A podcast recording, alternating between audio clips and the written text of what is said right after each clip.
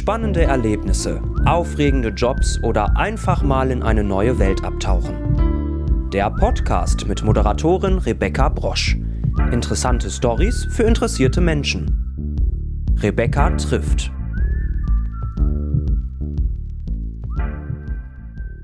Hallo und herzlich willkommen zur 61. Episode meines Podcasts Rebecca trifft.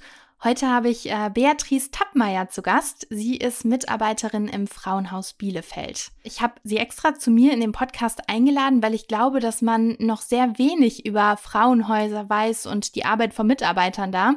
Und ich dachte, das sollte man vielleicht mal ändern für Leute, die vielleicht ähm, ja zukünftig da mal hin müssen, weil sie vielleicht ähm, ja vor irgendetwas fliehen müssen, sich irgendwo erstmal unterbringen müssen und ähm, deshalb, weil ich finde, man weiß halt viel zu wenig, habe ich gedacht, reden wir heute mal darüber. Schön, dass Sie hier sind. Ja, danke schön. Freue ich mich auch. Ich rede gerne über meine Arbeit, wie die meisten Menschen wahrscheinlich. So, wir tauchen ja heute mal so ein bisschen tiefer in das Thema ein. Ähm, was ich jetzt so von Frauenhäusern weiß oder was ich so im Kopf hätte, wäre, es gibt äh, Männer, die ihre Frauen nicht gut behandeln, die Frauen müssen zu Hause raus, ähm, ja, fliehen quasi vor ihren eigenen Männern und gehen dann ins Frauenhaus. Aber es gibt ja wahrscheinlich noch ganz viele andere Gründe, warum Frauen zu ihnen kommen. Ähm, vielleicht erzählen Sie uns mal, wer zu ihnen genau kommt und warum. Mhm. Also wir können Frauen ab 18 Jahren aufnehmen mit ihren Kindern. Es gibt auch Mädchenhäuser, also für minderjährige ähm, Mädchen sind die zuständig. Also bei uns sind die Frauen schon erwachsen. Ähm, und Sie haben es grundsätzlich richtig gesagt, die Frauen kommen nach Gewalterfahrung die Gewalt kann ganz unterschiedlich aussehen. Das muss jetzt nicht die körperliche Gewalt sein, das kann auch äh, psychische Gewalt sein. Ähm, es sind auch alle Formen von Zwangsverheiratung, äh, Willenbrechen in allen möglichen Formen.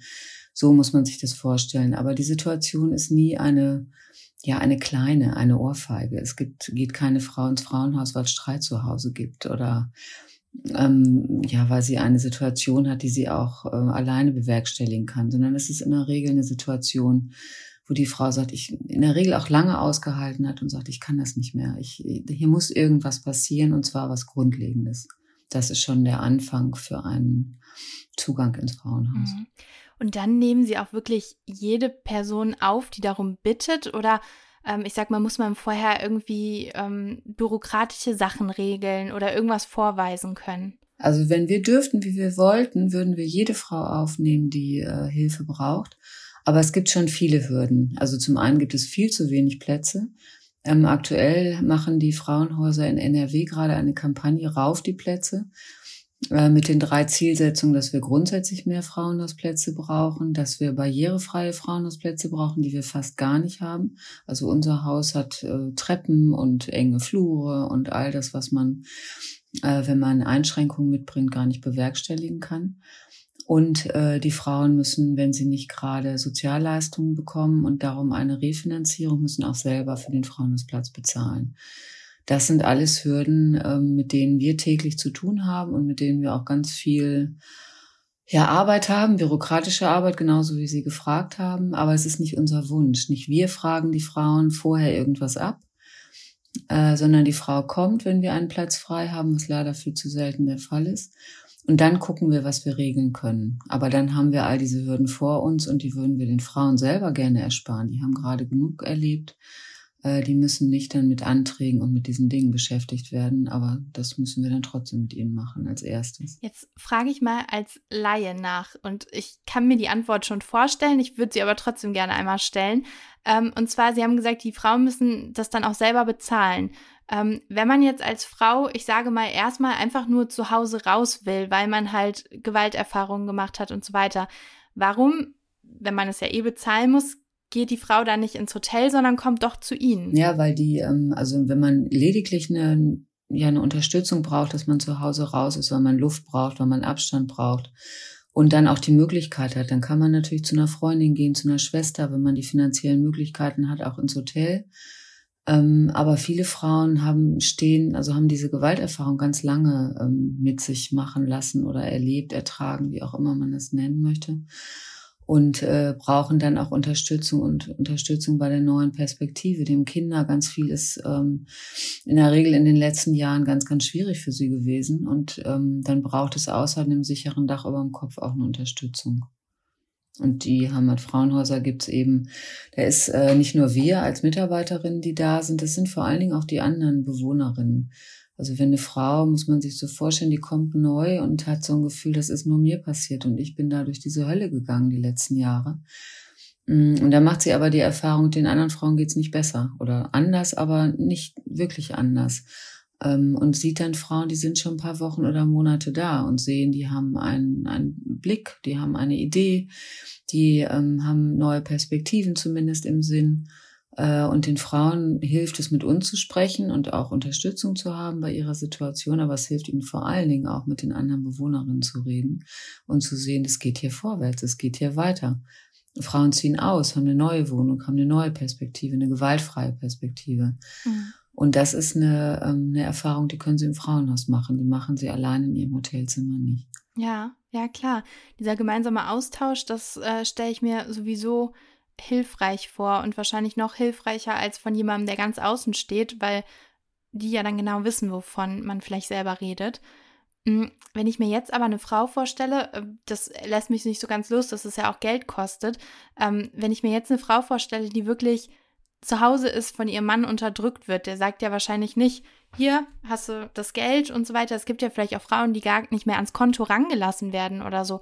Aber wie geht man da mit denen um, wenn die ja zwar eigentlich Geld haben, aber doch nicht gerade ran, an das Geld rankommen. Das sind äh, lange Wege, aber wir finden Lösungen. Also die Frau würde deswegen trotzdem aufgenommen werden. Okay. Wir würden gucken, ob wir mit den Sozialhilfeträgern Darlehensvereinbarungen aushandeln.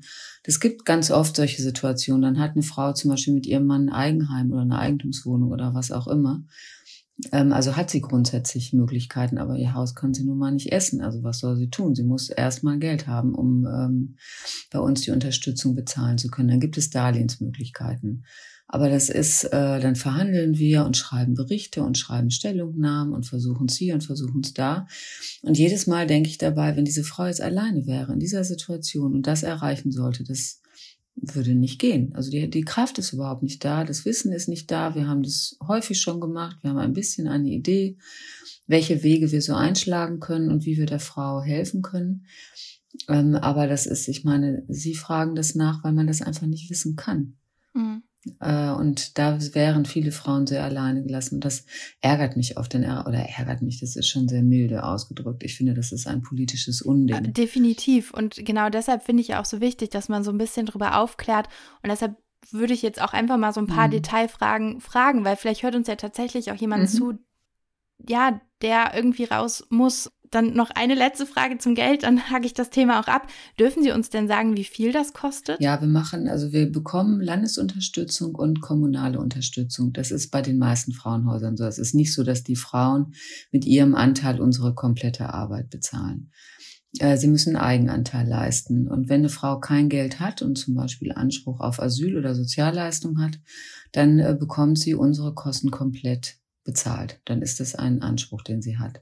Sie muss, ich denke, wie bei allen Dingen, wenn man Geld hat, eben ein Eigenheim, einen Verdienst, da muss man für solche Einrichtungen einen Eigenanteil leisten. Und das ist bei uns auch so. Ich finde das nicht richtig, weil in Schulen, Krankenhäusern ist das nicht so. Also das sind äh, Regelversorgungen des Landes oder des Bundes und ich denke, Frauenhäuser sollten ähnlich behandelt werden. Das ist aber im Moment nicht so. Wenn eine Frau selber bezahlen kann, dann muss sie das auch. Und dieser, das heißt ein Tagessatz, wie im Krankenhaus, haben Sie es wahrscheinlich schon gehört. Da gibt es Tagessätze, die pro Patientin, pro Patient pro Tag berechnet werden. Das ist im Frauenhaus auch so. Das wird jedes Jahr mit der Kommune ausgehandelt. Und die liegen, ähm, bei uns liegen sie um die 20 Euro. Es gibt aber auch Frauenhäuser, je nachdem, wie viel Restkosten sie haben. Äh, da liegt der Tagessatz auch bei 50 Euro. Mhm. Und den könnten auch, weiß nicht, was sie so verdienen, aber den könnte ich, wenn ich jetzt zum Beispiel Kinder mitbringe, auch nicht mehr aufbringen, weil das ja pro Kopf berechnet wird. Also auch bei uns würde, ähm, wenn ich zwei Kinder mitbringe, habe ich schon 60 Euro am Tag und ich habe davon noch äh, keine Milch gekauft. Ja, das genau, das läppert sich ja dann auch und man muss ja auch mal rechnen, wie lange die Frauen mhm. ja dann vielleicht auch bei ihnen bleiben und das ist natürlich ja. äh, Wahnsinn ähm, das dann zu stemmen. Dies, also vielleicht, um das nochmal so zu erklären, die, ne, wenn ich jetzt, also um das bei mir, bei so einer normalen Einkommensnehmerin zu lassen, Ich würde mein Einkommen einsetzen und würde den Rest auch von den Sozialhilfeleistungsträgern bekommen, den ich nicht bezahlen kann. Mm, okay. Ähm, aber ich werde als eigentlich Normalverdienende äh, zu einer Sozialhilfeempfängerin. Und das ist ein Unding. Also das ist so eine ja, ganz alte Sozialpolitikforderung, äh, von seiner ähm, Hände Arbeit leben können. Das haben alle schon mal gehört. Äh, und das will man eigentlich, wenn man äh, arbeitet und ähm, ausreichend verdient eigentlich, äh, dann dürfen das keine Umstände sein, äh, die einen in die Sozialhilfe oder in die Bedürftigkeit bringen. So muss man sich das vorstellen. Das heißt nicht, dass die Frau den Schutz nicht hat, dass sie nicht kommen kann, dass eine Frau jetzt, wenn sie das hört, denkt, oh Gott, oh Gott, da kann ich ins Frauenhaus nicht gehen, wenn ich da so viel Geld bezahlen muss. Also darum ist mir das wichtig, das zu sagen, dass sie auf jeden Fall diesen Schutz in Anspruch nehmen kann und dass wir auch eine Lösung finden. Das ist ja die wesentliche Botschaft, dass Frauenhäuser dafür da sind, um Frauen in Not aufzunehmen. Und da gibt es auch eine Lösung. Der Appell richtet sich an äh, politisch Verantwortliche, eine andere Finanzierung herzustellen oder für Frauenhäuser bereitzustellen. Das soll nicht die Frau hindern, zu kommen. Dann hoffen wir, dass da auch mal so ein Umdenken in der Politik dann kommt. Hm, Sie haben ja auch eben gesagt, Sie haben gar nicht immer Plätze frei.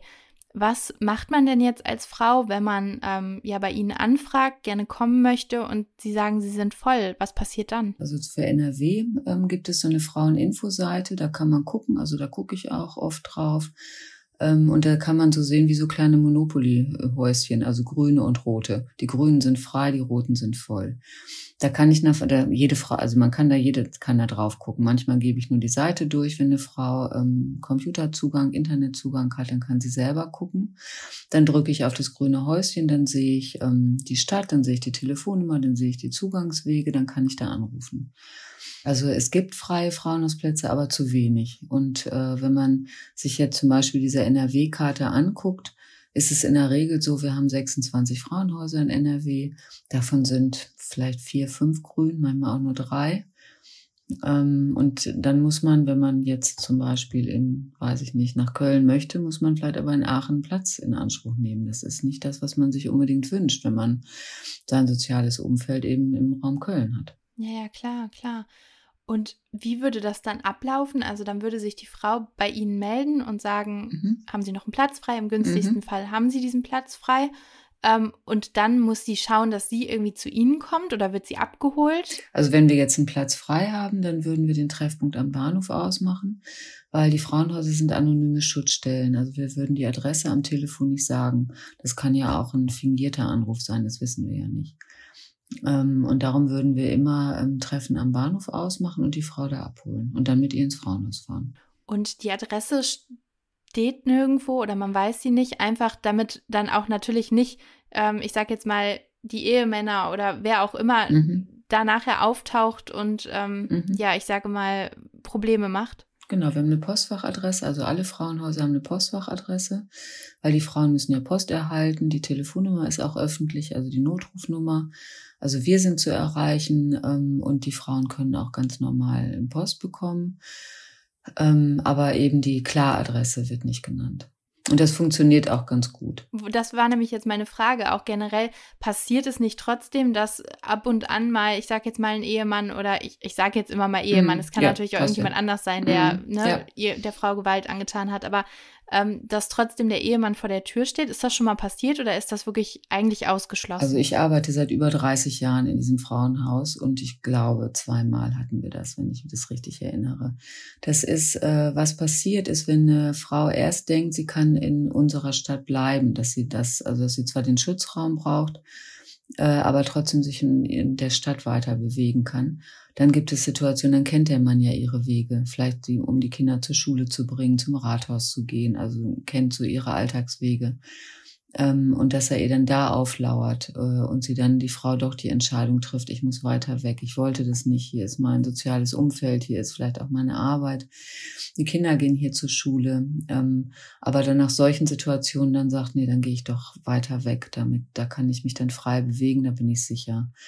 Aber der Mann kommt nicht vor die Tür, weil man muss sich, also bei uns können elf Frauen Schutz suchen mit ihren Kindern. Äh, und wenn da ein Mann vor der Tür steht, sind zehn Frauen sehr fähig, sofort die Polizei anzurufen und sich auch zu wehren. Äh, nur die eine hat Angst. Also das sind Situationen, die, die sind für die Frauen im Haus, sind die nicht gefährlich. Und was ist, wenn ähm, sich tatsächlich die Frau dann entscheidet oder auch, weil halt kein Platz mehr frei ist, in eine andere Stadt zu gehen? Ja, wahrscheinlich oft auch weiter weg. Also ich meine, wenn man vielleicht nach Bielefeld möchte und dann nach Köln kommt, ist es ja auch eine wirkliche Entfernung. Mhm. Und dann kann die Person ja auch gar nicht mehr ihrem Job nachgehen oder die Kinder können gar nicht mehr in die Schule. Wie läuft sowas denn dann ab? Das ist, also mir tun die Frauen oft, das ist wirklich ein Neuanfang. Aber das, was ich am Anfang schon sagte, ist, dass nie leichte Entscheidungen sind. Dass eine Frau, die ähm, das eigentlich weitermachen kann, die kann ihrem Job nachgehen, die Kinder bleiben in der Schule, die trennt sich und sucht sich eine andere Wohnung. Äh, und dann wohnt die weiterhin in der Stadt und dann können sich die Eltern vielleicht nicht auf den Pelz gucken. Das können viele Eltern nicht und streiten sich auch permanent äh, in der gemeinsamen Kinderversorgung. Aber da passiert dann keine Gewalt weiter. Da reicht es, wenn die sich räumlich trennen und die Frau vielleicht auch guckt, ob sie eine Beratungsstelle aufsucht, um das Erfahrene zu verarbeiten. Äh, aber die hat auf der Straße keine Angst. Und äh, die Frauen, die einen Schutzplatz im Frauenhaus aufsuchen, die haben Angst und die haben richtig Angst. Also ich ähm, kriege das oft und das ist sehr bedrückend, wenn ich dann mit den Frauen die Gänge mache zum Arzt, zum Rathaus, wo auch immer sie so hin müssen, äh, dass sie sich am Anfang immer umgucken, weil sie auch das Auto des Mannes kennen und immer gucken, kommt er vielleicht doch, hat er mich vielleicht hier doch gefunden, findet er mich. Das ist ganz ganz bedrückend, das zu sehen, mit welcher, äh, mit welcher Not die Frauen ähm, am Anfang ähm, ja um ihr Leben bangen müssen und irgendwann dann Sicherheit erlangen, dass der ähm, darum aber in der Regel auch in eine andere Stadt gehen, weil sie das wissen, dass das sonst nicht funktioniert. Es ist wirklich erschreckend, was es alles gibt. Also ist das denn auch Ihre Aufgabe, sag ich mal? Also Sie begleiten die Frauen überall hin, machen mit denen die Behördengänge. Ähm, das heißt, sie begleiten die Frauen schon auf allen Wegen außerhalb des Frauenhauses? Nein. Die, ähm, wenn ich jetzt eine neue Frau aufnehme, dann mache ich ein Aufnahmegespräch mit ihr und dann gucke ich, was sie sich alleine zutraut und was nicht. Und ich würde begleiten, was sie sich alleine nicht zutraut. Und immer, ähm, also so viel Selbstständigkeit wie möglich ist. Zum Teil würde ich dann auch äh, mit der Frau vorbesprechen, was sie braucht. Vielleicht auch da anrufen und sagen, Frau sowieso kommt, die hat das und das Anliegen, können Sie das bitte mit ihr klären, dass sie weiß, gerade wenn sie vielleicht auch Sprachbarrieren hat, dass sie auf jeden Fall verstanden wird. Ähm, also wir gucken immer, dass die Frau möglichst viel eigenständig macht, weil das ist ja auch die Perspektive nach dem Frauenhaus. Das ist ja das, ähm, worum es gehen soll, dass sie eine gewaltfreie Perspektive für sich und ihre Kinder entwickeln kann. Definitiv, ja. Aber am Anfang ist das so. Also am Anfang begleiten wir oft auch Sachen, weil es einfach die Frau auch erstmal entlastet. Und manchmal ist es auch eine ganz schöne Situation. Da muss man irgendwo warten und dann kommt man ins Plaudern und kriegt so ein Gefühl dafür, wie die Frau gelebt hat. Und das ist ja auch, das ist ja nicht nur Hilfe und wie in so einer Beratungsstelle, sondern wir sind da ja auch jeden Tag mit den Frauen zusammen und kriegen auch ganz viel Alltagssituationen mit. Sind Sie dann auch, ich sag mal, in Tag- und Nachtschichten da? Also, dass immer Mitarbeiter auch da sind? Oder Nein. Ähm, das nicht? Also die Frauen nee, sind auch schon mal auch gar für nicht. Ja, das ist in, zum Beispiel im Mädchenhaus ist sowas anders geregelt, weil ähm, Kinder, also Minderjährige ja auch einen ganz anderen ja, Schutzbedarf oder eine ganz andere Betreuungssituation brauchen. Das sind erwachsene Frauen in dem Sinne ja nicht. Also wir haben Arbeitszeiten von morgens acht, halb neun sind wir da. Ja, und vielleicht maximal bis halb fünf, fünf. Wenn es Termine gibt, sind wir auch länger da. Ähm, das aber gucken wir halt, was so nötig ist. Aber wir haben alle ganz normale Stundenanteile und ich habe vier Kolleginnen. Also das würden wir gar nicht schaffen. Wir haben Wochenendbereitschaften. Also am Wochenende sind wir über eine Rufbereitschaft zu erreichen, ähm, weil die Frauen da entlastet werden sollen. Aber in der Woche gehen die Bewohnerinnen selber ans Telefon. Aber die können uns immer erreichen. Also da kann von außen uns niemand erreichen, am Wochenende schon, aber in der Woche nicht. Äh, aber die Bewohnerinnen können uns immer erreichen, wenn sie ins Telefon gehen und merken, hier ist irgendeine Situation, hier komme ich nicht weiter oder weiß ich nicht, was ich damit tun soll. Äh, dann können sie uns anrufen. Hm, okay. Es gibt ja auch schon mal eine gewisse Sicherheit dann, ne? Mhm. Wir waren ja jetzt eben bei der Situation stehen geblieben, die Frau steht am Bahnhof, äh, wird dann abgeholt. Ähm, Jetzt kommt sie in dem Frauenhaus an. Wie genau geht es dann weiter? Wir haben also bestenfalls haben wir vorher mit der Frau ein bisschen sprechen können. Sie ihr ruft nicht an und sagt, ich muss sofort und ne, sondern äh, haben ihr sagen können, dass sie möglichst viel Papiere mitnimmt, was sie braucht, damit äh, Beantragung äh, von allen möglichen Kindergeld und was auch immer ein bisschen einfacher ist. Krankenkassenkarten, also all das, was man in so einer Stresssituation oft vergisst. Ähm, ja, dann kommt sie halt mit, je nachdem, was sie so einpacken konnte, Gepäck an. Und sie findet ihr Zimmer ähm, fertig vor. Also wir richten, wenn äh, wir eine Frau aufnehmen können, richten wir das Zimmer her mit Bettwäsche und Handtüchern, ein bisschen Lebensmittel für die ersten Tage, Hygieneartikel. Wenn Kinder da sind, dann kriegen die ein bisschen Süßkram und Teddy auf ihr Bett. Also dass das Zimmer so ein bisschen einladend für die Frau ist.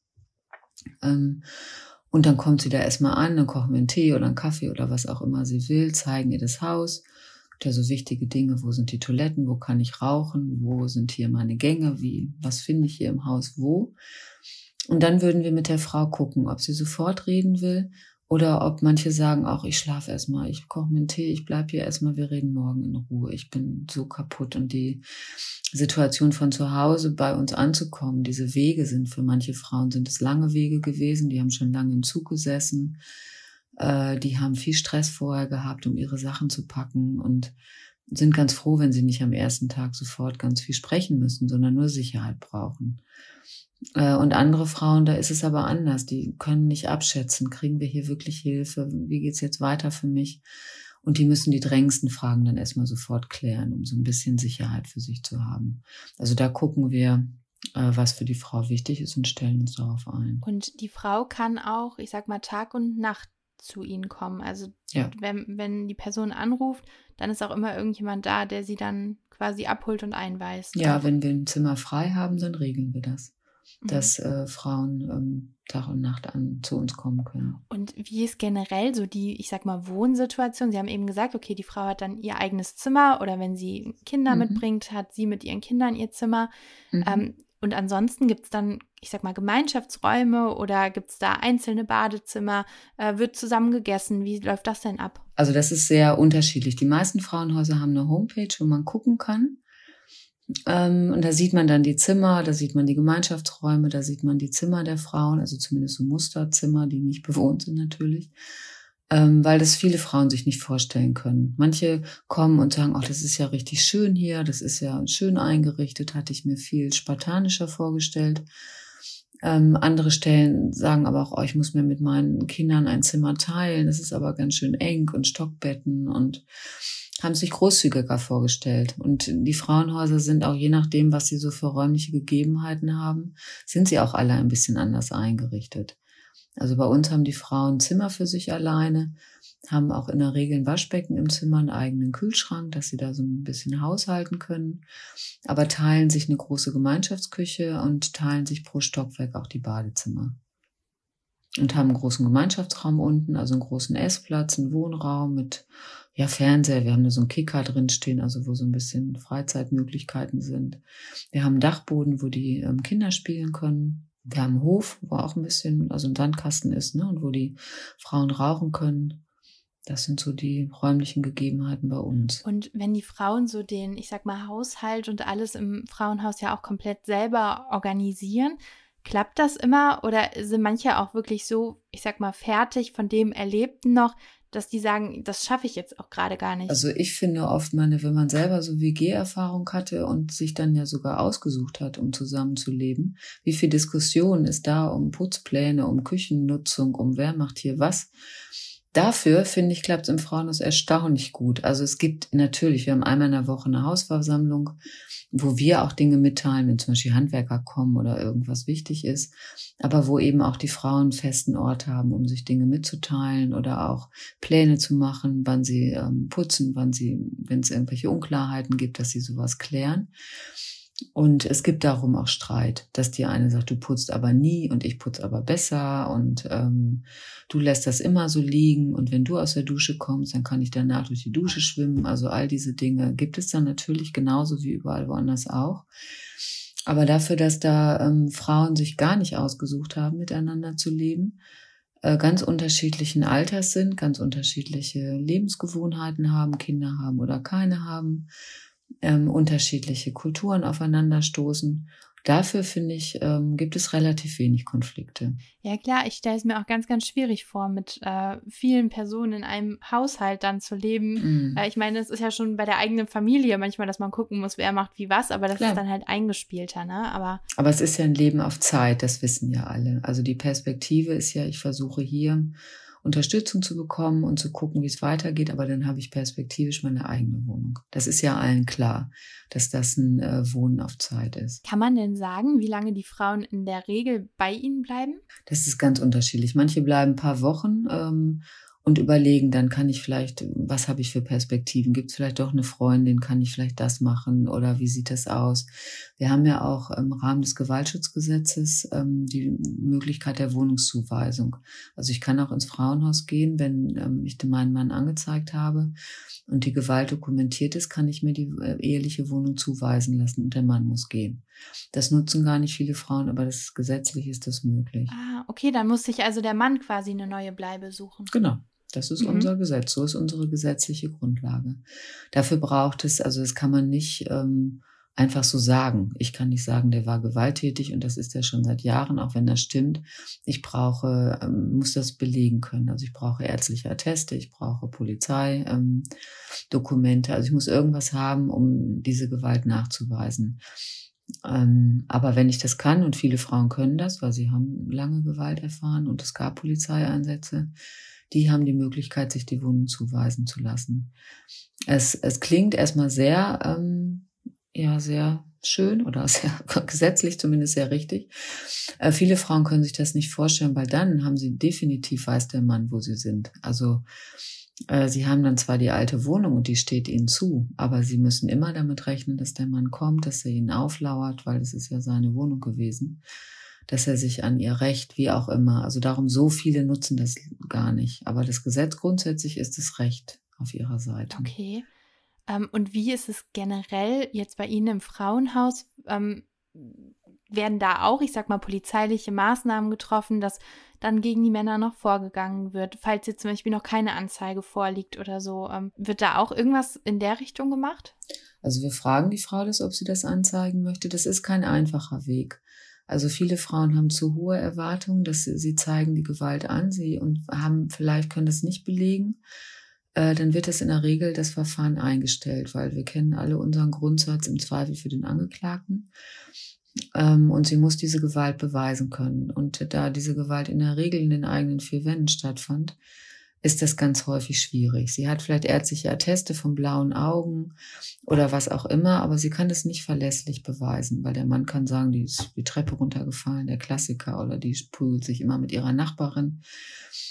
Ähm, das ist ganz, ganz schwierig und das versuchen wir den Frauen. Klar, wollen wir, dass die Frauen anzeigen, weil es ist wichtig und richtig, dass er eine Strafe bekommt, aber wir wollen auch nicht zu hohe Erwartungen schüren, weil es selten ist, dass es wirklich ähm, justiziabel dann auch wirklich am Ende ausgeht. Mhm.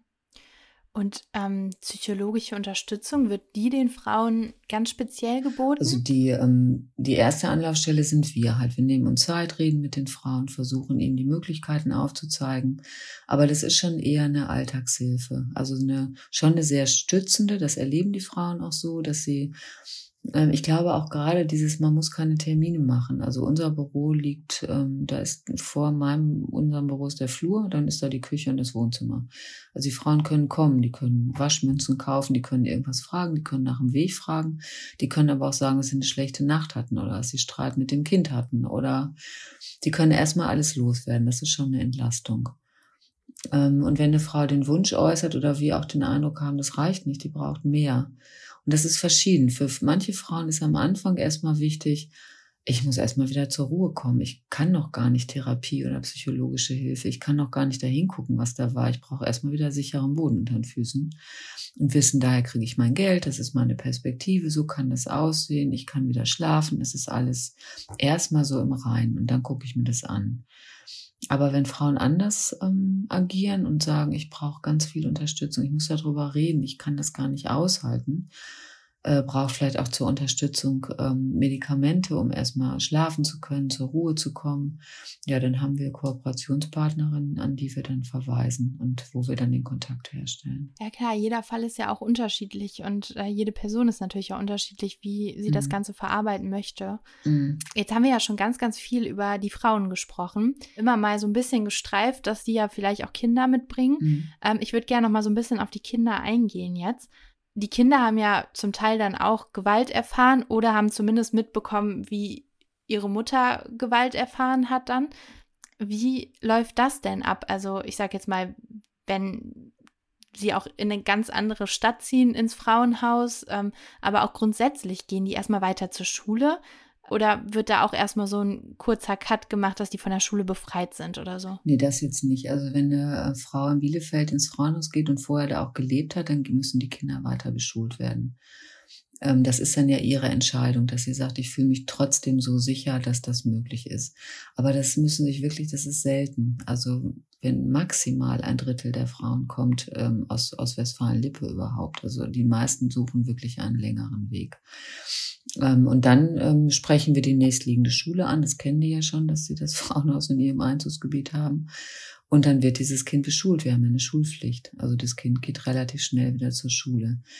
Wir haben äh, einen Kinderbereich, also der in meinem eigenen Verein, der unsere, unter anderem unsere Kinder betreut. Das ist ein großes Glück für uns die, ähm, dass die Kinder ganz zeitnah in der Regel nach ein, zwei Tagen unser Kinderzentrum aufsuchen können. Und da sind dann die Kindergartenkinder morgens betreut, essen da auch Mittag, kommen dann wieder äh, und kriegen da eben eine angemessene, auch auf ihre eigenen, genau das, was sie ansprechen, auf die äh, Gewalterfahrung oder die Erfahrung, die sie gemacht haben, ob als Zeugin oder als Opfer, äh, dass sie da eine Unterstützung bekommen. Und ähm, wir müssen nicht auf den Kindergartenplatz warten oder bei der Schule natürlich schon.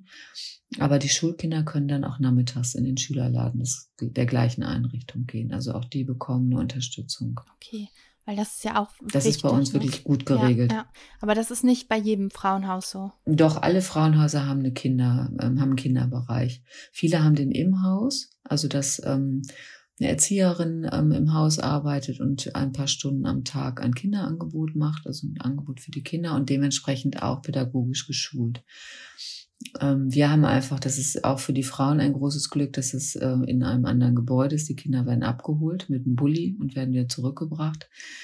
Ähm, das hat für die Frau natürlich auch einen großen Freiheitsrahmen. Also sie kann ihre Ämtergänge alleine machen, sie kann sich auch mal hinlegen, sie kann sich um ihre Dinge kümmern. Äh, und wenn der Kinderbereich im Frauenhaus selber ist und ein Kind hat, das kann man sich vorstellen, kebbelt sich mit anderen Kindern und hat keine Lust mehr, ja, dann flitzt das runter zu Mama. Also die Sicherheit hat die Mama dann nicht, dass das Kind nicht kommt. Ähm, das ist einfach, also da haben wir Glück, dass es so organisiert ist. Aber die alle Frauenhäuser haben im Kinderbereich und dieser ähm, wir sind ja in einer Landesarbeitsgemeinschaft organisiert, wo die Frauenhäuser auch sich regelmäßig treffen und austauschen. Und der Bereich äh, Mädchen und Jungen im Frauenhaus ist ein ganz wichtiger Teil. Welche Unterstützung brauchen die Kinder? Was bieten wir an? Wie können wir, wir gerade vom Land eine weitere Stelle bekommen zum traumasensiblen Umgang mit den Kindern, um da nochmal mehr, also die nicht nur zu betreuen im Frauenhaus, sondern genau das, was sie ansprechen, auch noch ein bisschen fachlicher angucken und beantworten zu können. Also der Bereich ist nicht stiefmütterlich behandelt oder wie immer man es nennt. Ja, weil darüber habe ich nämlich auch nachgedacht, weil natürlich auch die Kinder ja wahrscheinlich sehr, mhm. sehr doll leiden, ähm, je nachdem, was sie erlebt haben. Mhm.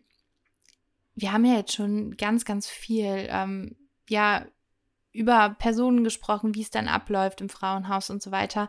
Ähm, ich weiß nicht, ob es möglich ist, ob sie es überhaupt dürfen, aber können Sie anonym, ich sag mal, auch mal so ein Beispiel nennen, was sie extrem bewegt hat, vielleicht auch was schon Jahre, Jahrzehnte zurückliegt, nur dass man einmal so einen Eindruck bekommt, was tatsächlich bei ihnen für Fälle dann auch landen.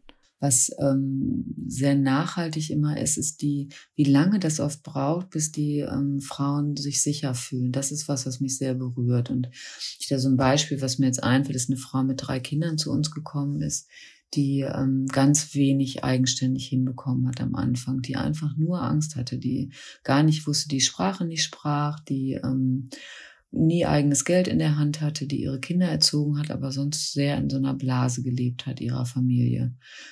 Und ähm, dieser Weg, sie dahin zu begleiten und zu sehen, wie der Mut wächst, mit diesen Kindern umzugehen, mit ihrem Leben umzugehen, Sprachkurs zu machen, äh, zu sehen, wie das ist, das erste Mal eigenes Geld in der Hand zu haben, das erste Mal selber zu entscheiden, was kaufe ich dafür, wie teile ich mir das ein, was kann ich auch den Kindern kaufen. Ich muss das nicht fragen, ich kann das machen, ich kann das selber entscheiden, ich kann entscheiden, was ich anziehe, ich kann entscheiden, wie ich meinen Tag gestalte und gleichzeitig äh, zu sehen, welche Verantwortung habe ich aber auch, wie schwer ist es auch, Verantwortung zu tragen, die immer in einer großen Familie geteilt wurde, also auch die, ja, die Erschwernisse zu sehen.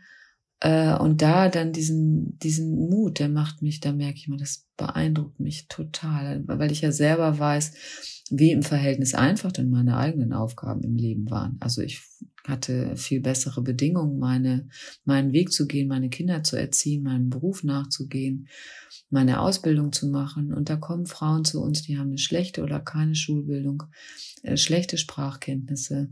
Und die müssen das alles lernen und ihre Frau stehen und für ihre Kinder äh, Mutter sein und auch um sich um ihr eigenes Leben kümmern.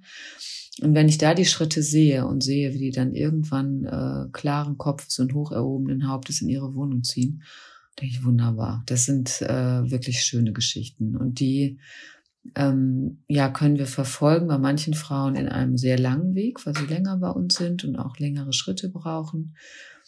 Ähm, aber fast immer haben die Frauen, wenn sie ein paar Tage bei uns sind oder ein, zwei Wochen, gucken die entspannter. Ich kann das gar nicht gut beschreiben. Also viele Frauen sind am Anfang sehr, ähm, also man sieht ihnen die, die Anspannung im Gesicht. Man sieht richtig, wie das Gesicht sich zusammenzieht. Äh, und wenn sie dann nach ein, zwei Wochen mir entgegenkommen, dann sehe ich, da ist die Entspannung, da ist, da ist der Druck raus. Da ist noch nicht alles geregelt und nicht alles geklärt, aber diese, ähm, dieser unheimliche Druck ist aus dem, äh, aus dem Gesicht raus. Und das kann man richtig sehen. Und das ist was, ja, da weiß ich, dass wir da schon, dass es schon gut war, dass sie da sind. Wenn wir jetzt gerade schon dabei sind, dass die Frauen ja dann irgendwann ausziehen und auch selbstbewusst ja quasi dann mhm. in ihre neue Zukunft starten. Ähm, ist es immer so, dass die Frauen sich dann eine Wohnung nehmen und ähm, dass dann auch wirklich, ich sag mal, so ein Cut da ist, dass dann der Kontakt zum Frauenhaus abgeschlossen ist? Oder begleiten sie die Frauen auch noch danach so ein bisschen? Also bei den ähm, die Phase des Umzugs und Ankommens in dem neuen Wohngebiet, wenn sie bei uns in der Nähe bleibt. Und viele Frauen sind nach Bielefeld gekommen, weil es da einen freien Frauenhausplatz gab. Das hatten sie sich gar nicht ausgesucht. Aber wenn sie dann, eine Zeit lang sind, bleiben sie auch da, weil sie dann, dann kennen sie die Stadt ein bisschen kennen. Und Bielefeld, es gibt so Städte, da ist die Wohnungsnot wirklich ganz gruselig. Das wissen wir alle. Da ist Bielefeld jetzt schon so im Mittelfeld. Also man findet da schon was. Die, das ist so eine mittlere Großstadt. Das ist manchmal dann auch ganz gut. Ähm, und viele Frauen bleiben da und dann würden wir auch das Ankommen im Wohnumfeld am Anfang begleiten, wenn die Frauen das wollen. Also welche, wo gibt es vielleicht Beratungsstellen oder Unterstützungseinrichtungen, die sie am Anfang dann aufsuchen kann. Und wenn Frauen zu uns kommen wollen, können sie das auch machen. Also es ist immer schöner, sie sagen vorher Bescheid, damit wir dann auch Zeit haben. Aber das machen viele Frauen, wenn wir zum Beispiel die, die Scheidung sind oft lange Prozesse bis so eine Scheidung oder ein Sorgerechtsstreit. Ähm, rechtskräftig ist. Und äh, viele Frauen ziehen, bevor das rechtskräftig ist, aus und kommen dann aber weiterhin noch mit Papieren, weil sie unsicher sind, wie sie da gut mit umgehen sollen. Dieses Angebot machen wir jeder Frau, dass sie weiterkommen kann und ihre Sachen noch mit uns klären kann.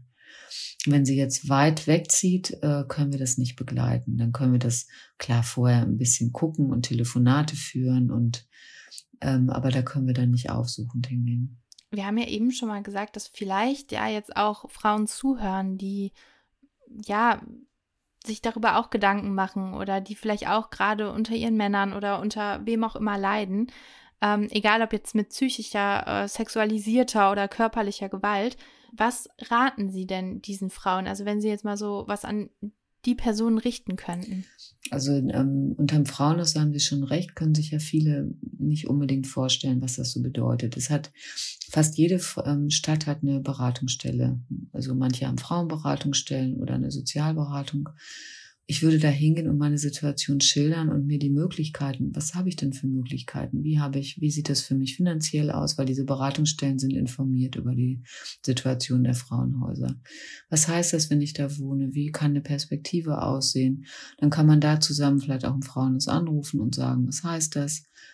Ähm, kann sich zum Beispiel eben auch die Homepage angucken, angucken, wie ähm, da die Räumlichkeiten aussehen. Ähm, weil das ist oft was, Frauen rufen uns an, weil sie ähm, überlegen, ob Frauen das richtig ist. Aber wir haben oft die Zeit nicht richtig äh, zu beraten. Also es ist einfach auch nicht unsere Aufgabe. Wir sind dann da am Telefon, an diesem Notruftelefon und äh, können diese Fragen gar nicht in dieser ähm, Ruhe und äh, in der Zeit beantworten, wie das für die Frauen gut wäre. Und dann sagen wir auch immer, das wäre gut, wenn sie noch unsicher sind, ne? wenn sie dann nicht mit dem Koffer unterm Arm stehen und sagen, sofort weg. Und es gibt auch im Grunde nichts mehr zu beraten, sondern das, die Not ist groß, äh, dass es schlau ist, in eine Beratungsstelle zu gehen und die eigenen Möglichkeiten auch. Vielleicht kommt dann daher auch raus, ich gehe erstmal ein, zwei Wochen zu einer Freundin und überlege mir das nochmal.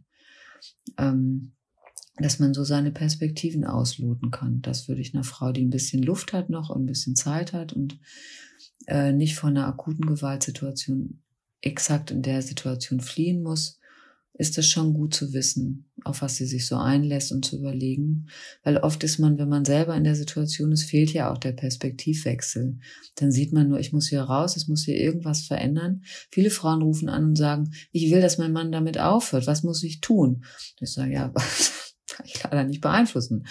Das ist oft bitter. Also das, das haben wir natürlich nicht in der Hand, das Verhalten des Mannes zu ändern. Nee, nee, klar, klar wenn dann der Frau halt Schutz bieten und einen neuen Start ja. ins Leben ermöglichen. Ja.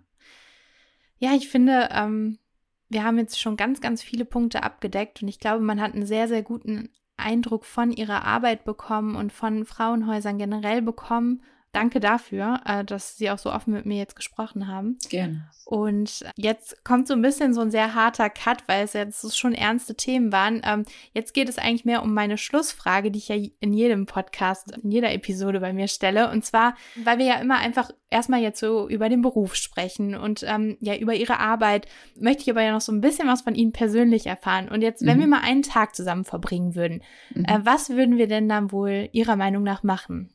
Also im Frauenhaus schon oder in meinem Freizeitleben? Äh, gerne in Ihrem Freizeitleben auch. Ah, okay. also ich bin gern draußen. Ich wohne auch direkt hier im Wald. Ich laufe total gerne. Ähm, ich bin früher wirklich richtig viel gelaufen, lange Wettkämpfe gemacht. Das kann ich so nicht mehr. Ähm, aber ich bin total gern draußen. Ich mache meine, meine Wege mit dem Fahrrad ähm, und ja, halte mich da gerne auf. Ich habe kleine Enkelkinder, also die wollen dann auch was von mir. Äh, mit denen verbringe ich ganz gerne Zeit. Das sind so die, was man so unter Hobby fallen würde. Okay, also eine schöne Tour durch die ja. Natur und äh, ja, es klingt mhm. gut. ja, dann vielen, vielen Dank, dass Sie äh, heute mein Gast waren und so viele wichtige Dinge auch mal erklärt haben. Und ich glaube, man hat jetzt einen sehr, sehr guten Einblick bekommen und vielleicht hat es ja auch der einen oder anderen Person geholfen, sie so ein bisschen zu ermutigen, vielleicht den nächsten Schritt zu wagen und das wäre ja wirklich sehr, sehr schön. Also vielen, vielen Dank. Ja, gerne. Tschüss. Tschüss.